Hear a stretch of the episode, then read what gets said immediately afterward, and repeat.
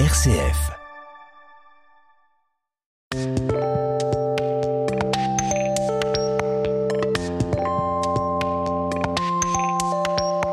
Et pour ce nouveau rendez-vous philosophique, vous nous proposez, Jean-Paul Deluche, un conte philosophique à base de cailloux. Bonjour. Bonjour Vincent, bonjour à tous.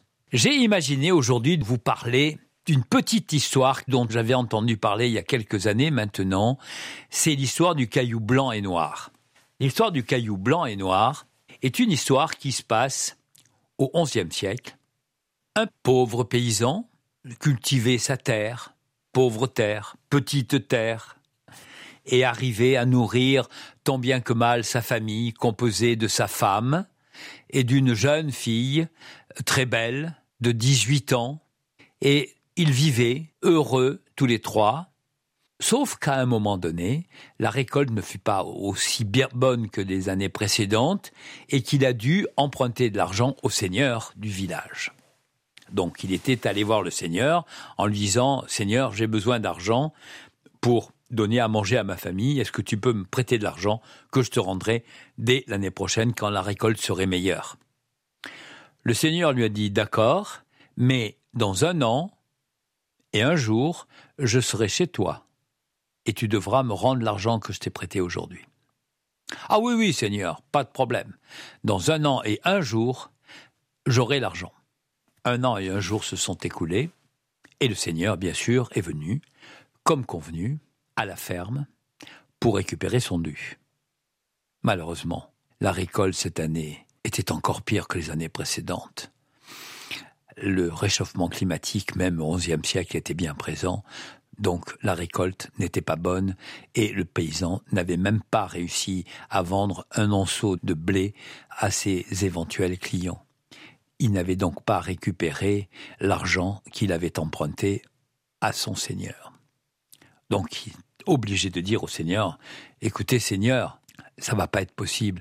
Je ne vais pas pouvoir vous rendre l'argent. Il faut que vous m'accordiez un an de plus. Ah, le Seigneur dit non, non, non, non, non. J'ai dit un an et un jour. Un an et un jour, c'est aujourd'hui.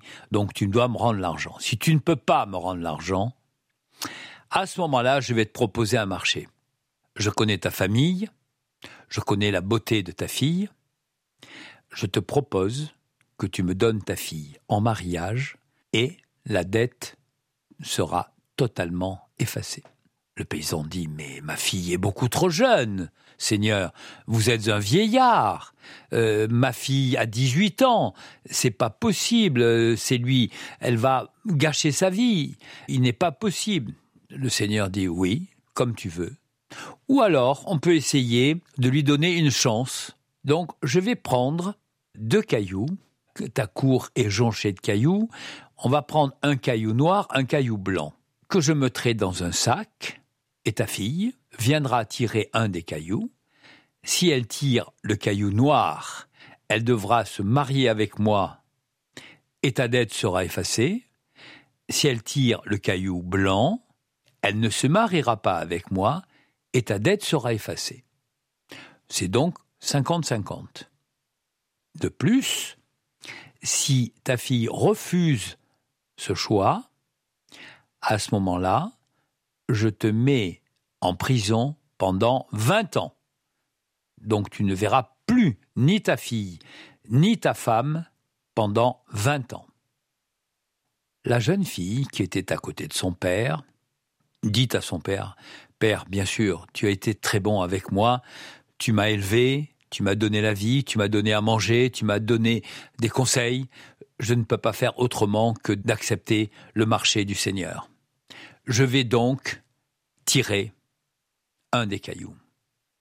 Au moment de tirer un des cailloux, elle s'était rendue compte que le Seigneur avait choisi deux cailloux noirs qu'il avait mis dans le sac.